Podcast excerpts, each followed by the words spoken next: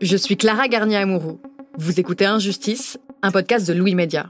Dans cette saison, le paradoxe médiatique. On essaie de comprendre comment s'est construit le silence autour des journalistes victimes de harcèlement. Mais là, vraiment, je me dis, je peux pas être dans une rédaction où mon métier de journaliste, c'est de raconter le monde qui m'entoure. Et donc, de dire la vérité, ou en tout cas, de, m'en approcher, de recouper, euh, tout ça, de se rapprocher de la vérité. Et moi, on croit que je mens. Enfin, pour un truc en plus, qui irait mentir là-dessus? Vu le calvaire que ça m'a fait vivre, qui irait raconter cette histoire alors qu'elle était fausse? Ça devient vraiment délirant, quoi.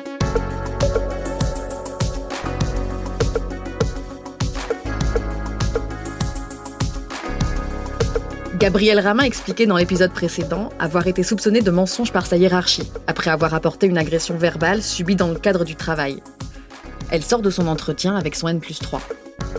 Et là, je me dis vraiment, mais c'est quoi ce délire? C'est quoi? Le truc que je viens de vivre est délirant. Ces 15 minutes n'ont aucun sens. Et là, donc, je sors de la rédaction, je vais vers le métro, et devant le métro, je m'arrête et j'appelle ma mère, en fait. Et je lui raconte ce qui vient de m'arriver.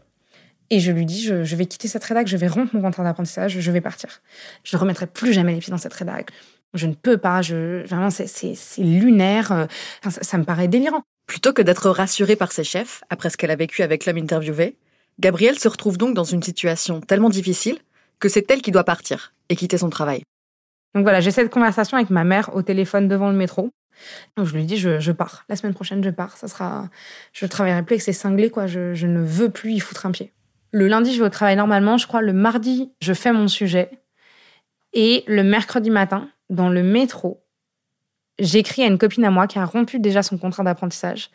Et je lui dis euh, Comment est-ce que tu as rompu ton contrat? Raconte-moi, ça s'est passé comment avec l'école et tout?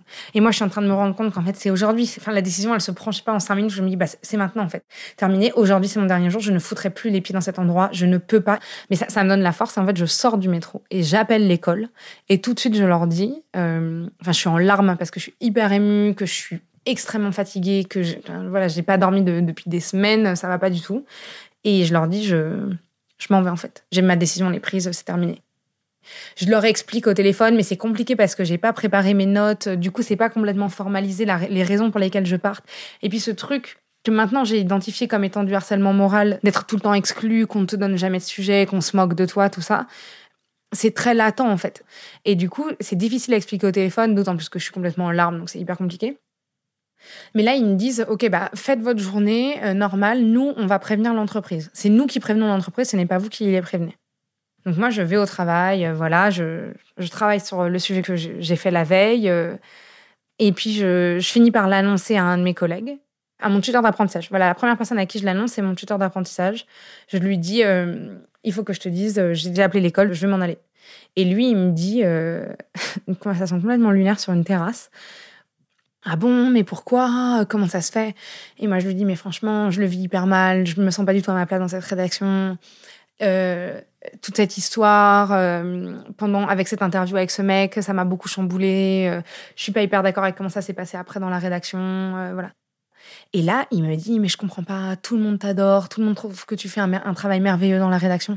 Et moi, je suis en alu parce que ça, c'est des trucs qu'ils m'ont jamais dit. Enfin, mes sujets, ça va jamais. Je me fais tout le temps retoquer mes trucs. Euh, je, des, je bouffe tout le temps toute seule. Enfin, ça fait trois mois que j'y suis. Je, mange à mon bureau des sandwichs au thon dégueulasses. le truc est complètement lunaire. Et lui, il me dit, mais tout le monde t'adore. Et je fais, mais quoi? Et je finis par lui dire, mais en fait, ce que je comprends pas, c'est pourquoi bah, tu me l'as jamais dit. Pourquoi tu me l'as pas dit, tu vois? Et, bref. Et donc là, en fait, je suis convoquée par, euh, par donc mon N plus 3, donc la personne qui m'avait reçue euh, euh, après, donc après toute cette histoire. Donc je vais le voir, je vais dans son bureau. Et là, je, en fait, je savais que là, ça allait mal se passer. Et là, c'est un délire, en fait. Là, je, m'en prends mais plein la gueule. Je me fais, mais vraiment, la conversation qu'on a ultra violente. Lui, il s'adresse à moi en me disant euh, mais je comprends pas pourquoi tu ne l'as pas dit. Euh, cette euh, cette rédaction, c'est une famille. Donc là, moi, je me dis un gars, franchement, j'aimerais bien voir ta famille parce que putain, si ça se passe comme ça se passe dans cette rédac, c'est un délire quand même. C'est très très brusque la manière dont il me parle quoi. C'est hyper sec, c'est il me fait bien comprendre euh, que c'est moi le problème. Il n'arrête pas de me dire tu es très sensible. Euh, euh, il faut aussi faire des efforts d'intégration. Tu dis qu'on ne t'a pas formé, mais ce n'était qu'à toi de te demander. T'es journaliste ou pas ma parole.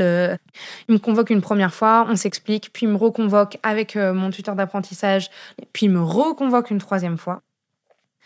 Elle me dit, bah, je comprends bien que ta décision est prise. Et je dis, ah oui, oui. Ah non, mais moi, c'est sûr que je m'en vais, en fait. Il n'y a pas de changement de service, il n'y a pas de. Non, non, c'est je m'en vais, c'est sûr.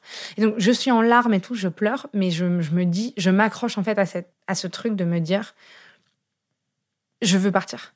Quoi qu'en fait, quelles que soient les menaces, le mec peut me raconter tout ce qu'il veut, il peut me dire qu'il va venir brûler mon appart. Je m'en fous, en fait. Je me dis, je pars. Je pars, je pars, je pars, je pars. Gabrielle Ramin quitte donc son travail, alors que c'était elle la victime dans l'affaire. Ce qui m'a rappelé la situation d'Astrid de Vilaine. Astrid a fait ses classes de reporter politique à l'Assemblée nationale. Dans les couloirs, les députés l'appellent mon petit et lui disent qu'elle est très jolie. C'est marrant, ça a l'air de vous surprendre, mais nous, c'était tellement banal, quoi. Moi, je me faisais prendre en photo le décolleté par un photographe de l'Assemblée en permanence. Euh, une autre fois, je parlais avec un politique pour avoir des informations et le lendemain, à la rédaction, tout le monde disait ah, Astrid, elle s'est fait draguer hier. Astrid de Vilaine est l'une des premières à avoir dénoncé une agression sexuelle, en plein milieu de sa rédaction, de la part de Frédéric Aziza, présentateur chez LCP, la chaîne de télé pour laquelle elle travaille. Elle l'accuse de lui avoir pincé les fesses devant ses collègues. Et c'est marrant parce qu'aujourd'hui, ça me paraît très loin comme époque. On est en 2014. ce qui m'a marqué, c'est le geste, en fait, en plein open space. Euh, j'ai halluciné, mais vraiment. D'ailleurs, je l'ai dit, j'ai fait, mais ça va pas, non. Je me suis emportée, mais c'était un réflexe. Hein, je n'ai pas réfléchi parce que moi, j'étais très intégrée, j'étais en CDI. Euh, c'est pour ça aussi que je me suis permise de faire une réflexion. Je pense que si j'avais été en stage, d'ailleurs, il y avait eu déjà des comportements un peu moyens en stage, euh, je disais rien. Mais je me suis vraiment énervée, quoi, et j'étais hyper choquée, hyper choquée. L'agression a eu lieu en public. Astrid raconte d'emblée l'histoire à son rédacteur en chef. Mais Frédéric Aziza, lui, reste en poste. Pendant trois ans, elle va travailler quelques étages en dessous de son bureau.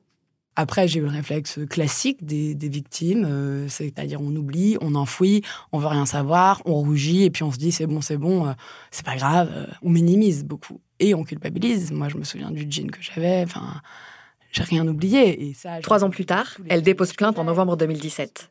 À la veille du délai de prescription, portée par l'espoir du mouvement MeToo et du hashtag Balance ton port.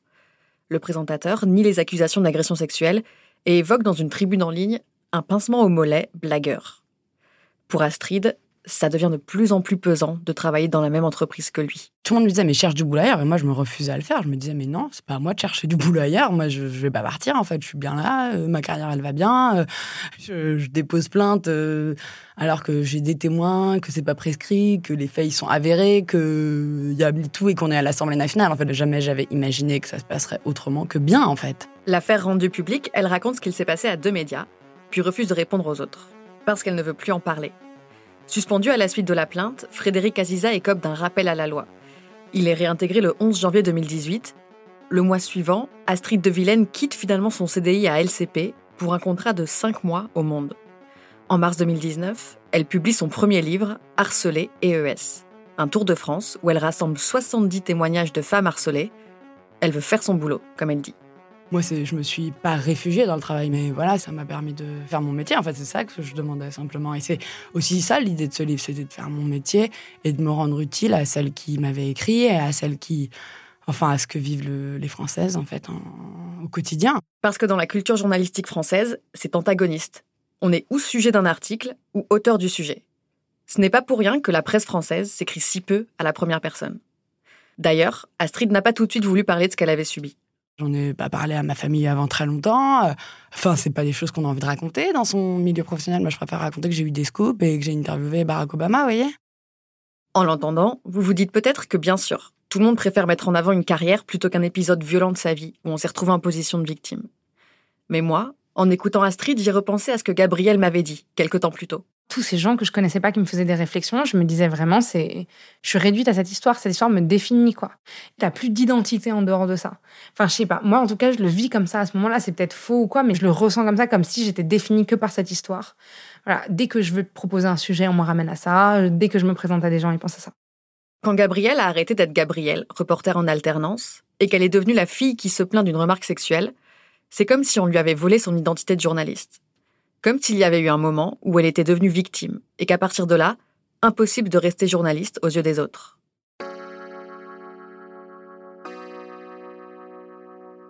L'une des premières choses qui m'a frappée quand j'ai commencé à essayer de comprendre pourquoi c'était dur pour une journaliste de s'exposer, c'est ce que Raphaël Baquet, grand reporter au Monde, m'a dit. Il y a quelques années, elle est tombée malade. Elle a commencé à fréquenter assidûment les hôpitaux, Et à chaque nouveau scan, chaque nouvelle injection, pendant les longs moments passés dans les salles d'attente, Raphaël Baquet a regardé autour d'elle avec ses yeux de journaliste. En fait, je ne me sentais pas malade. Je gardais mon rôle de journaliste et à chaque fois, j'observais l'hôpital en me disant ça ferait un formidable papier. Et évidemment, c'est génial, ça vous évite de vous sentir malade. En faisant ça, elle a mis la maladie à distance. En faisant ça, elle n'est plus la femme qui a peur de mourir, mais l'observatrice d'un phénomène de société. Et lorsque vous êtes victime d'une agression sexuelle, c'est la même chose.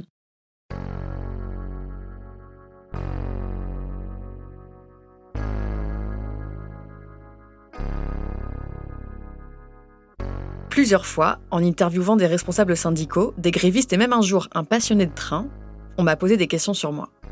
On m'a demandé si j'avais des enfants et si j'avais moi aussi eu des problèmes avec un train. J'ai esquissé un sourire pudique et j'ai dit C'est moi qui pose les questions. Parce que la position me semble plus confortable et que dans ma tête, un journaliste ne parle jamais de lui. En fait, je vois pas l'intérêt. Laure Breton est chef du service politique de Libération. Et ce qu'elle vient de dire, c'est un des problèmes fondamentaux dans cette histoire. Les journalistes ne veulent pas parler d'eux. On nous a appris que c'était déplacé. J'avoue aussi que si je dis ça, c'est parce que je suis privilégiée. Et, que peut-être qu'une partie de moi veut prouver que j'ai envie de faire ce métier pour des bonnes raisons, pour aller vers l'autre. Et l'autre, bah forcément, euh, c'est pas mon collègue, c'est pas ma collègue. Ce n'est pas bien vu de parler des journalistes. On ne se considère pas comme des sujets je pense qu'effectivement, tout ça, ça part en fait de l'espèce de sacro-saint euh, mythe, qui est un mythe hein, pour moi, de l'objectivité journalistique, qui est le béaba en fait de la formation euh, des journalistes, où on apprend, euh, il faut être objectif, il faut être distant, comme si finalement le journaliste devait se placer dans une position d'un être qui ne serait pas un être de chair, qui n'existerait pas, et que ça serait comme ça qu'on ferait bien son boulot. Alice Coffin vient de passer six mois aux États-Unis pour travailler sur la neutralité journalistique. Elle est journaliste média. Avec une spécialité sur euh, les études, les enquêtes sur la façon dont les médias parlent euh, des femmes et des minorités. Et je suis aussi euh, militante, activiste, féministe et lesbienne. Alice milite pour que les journalistes assument leur point de vue, qu'ils n'aient pas peur de revendiquer leur origine géographique et sociale, leur orientation sexuelle. L'accusation de militantisme, moi, me... c'est un peu irritant Surtout que, voilà, moi, j'estime euh, ne pas mentir sur euh, d'où je viens. Euh, au moins, on le sait, quoi. Et, Faiza Zerouala fait référence à son nom, d'origine algérienne. Elle est journaliste spécialiste des questions d'éducation à Mediapart. Une qualité de journaliste à géométrie variable, quoi. Quand je fais un sujet sur la loi Blanquer, ça, il n'y a pas de problème. Voilà, je vais jamais être taxée de militante, mais en revanche, dès lors que j'ai fait des incursions sur d'autres sujets euh, un peu plus polémiques, euh, l'islam, les quartiers populaires, euh, les discriminations, le racisme, et ben là, tout de suite, Là, d'un coup, c'est ah ben vous êtes une militante euh, instrumentalisée par je ne sais quelle officine euh, obscure ou euh, dans la section des commentaires, les lecteurs lui disent que son récit les a touchés. Voilà, c'est les frères musulmans, le Qatar. J'aimerais bien, mais j'attends toujours leur argent, donc voilà. Le journalisme à la première personne, Faiza connaît. Elle l'a beaucoup fait quand elle a commencé sa carrière au Bondi Blog. Voilà, le, le Bondi Blog étant un site né pendant les émeutes de 2005 dans, dans les quartiers, et avec une idée de, de se réapproprier le récit des quartiers. Et évidemment que moi, mon expérience de femme racisée musulmane, euh, quand j'écris sur ces sujets, évidemment que euh, ça nourrit mon expérience et, et, mon regard.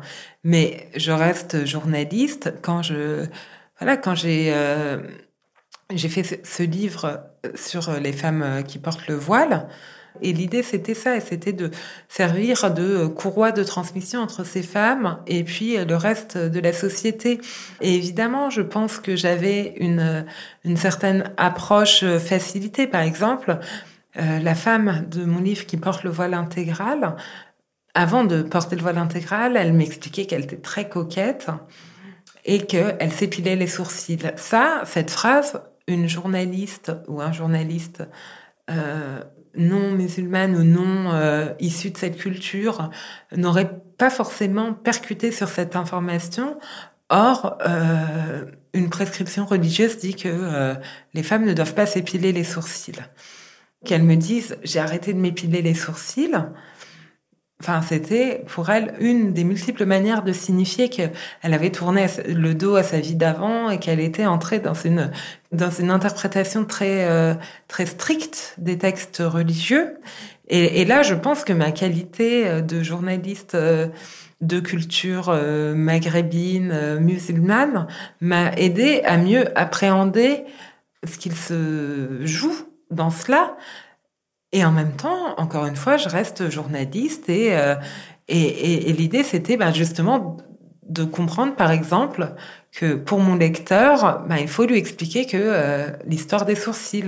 Et, et c'est en ce sens que l'accusation de militantisme, moi, me, voilà, me hérisse le poil. C'est euh, l'homme blanc euh, hétérosexuel et, et l'étalon euh, de la neutralité. Donc tout ce qu'il y a autour, bah, en fait, il faudrait qu'on pense tous comme des hommes blancs hétérosexuels pour avoir le droit à la neutralité et le droit d'être objectif.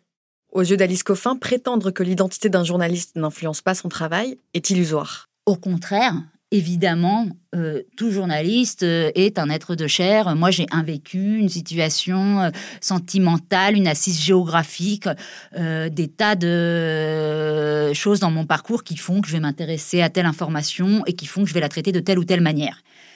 Exclure ça, penser que c'est pas vrai, penser qu'on n'a jamais à raisonner comme ça, c'est s'engouffrer justement dans un point de vue, mais alors complètement qui massacre l'information.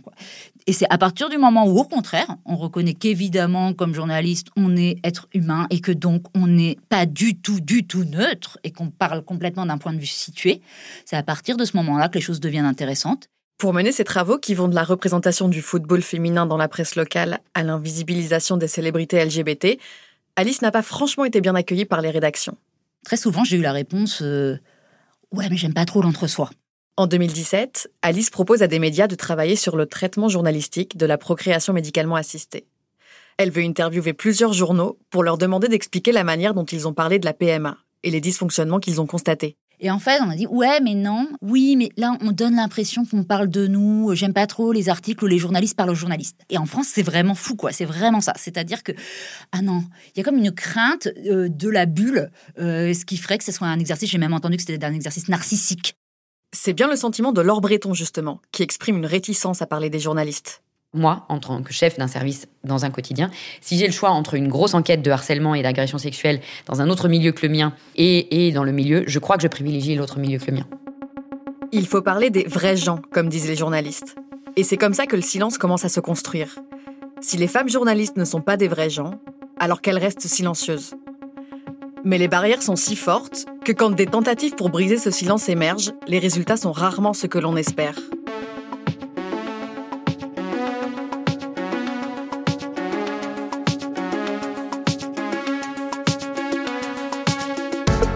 Je vous parlerai dans le prochain épisode d'Injustice de ces expériences amères avec Laure Breton, chef de service à Libération, et Raphaël Baquet, grand reporter au Monde. Vous le savez bien quand vous êtes journaliste. Dans quelle rubrique sont traités ces événements? C'est la rubrique Faits divers.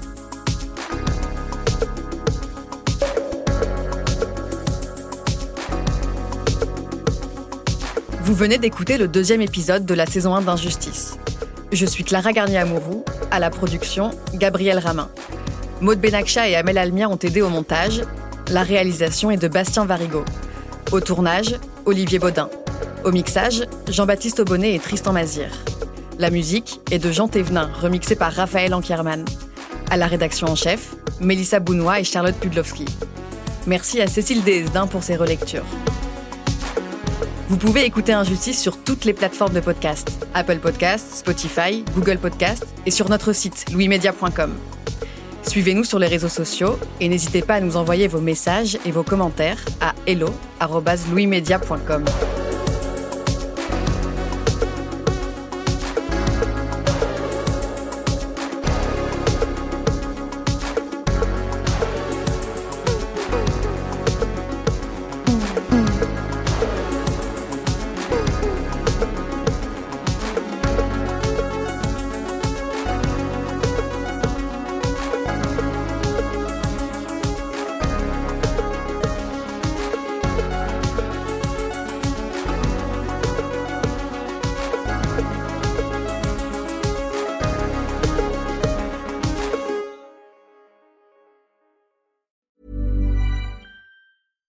Normally, being a little extra might be a bit much, but not when it comes to healthcare. That's why United Healthcare's Health Protector Guard fixed indemnity insurance plans, underwritten by Golden Rule Insurance Company, supplement your primary plan so you manage out of pocket costs. Learn more at uh1.com.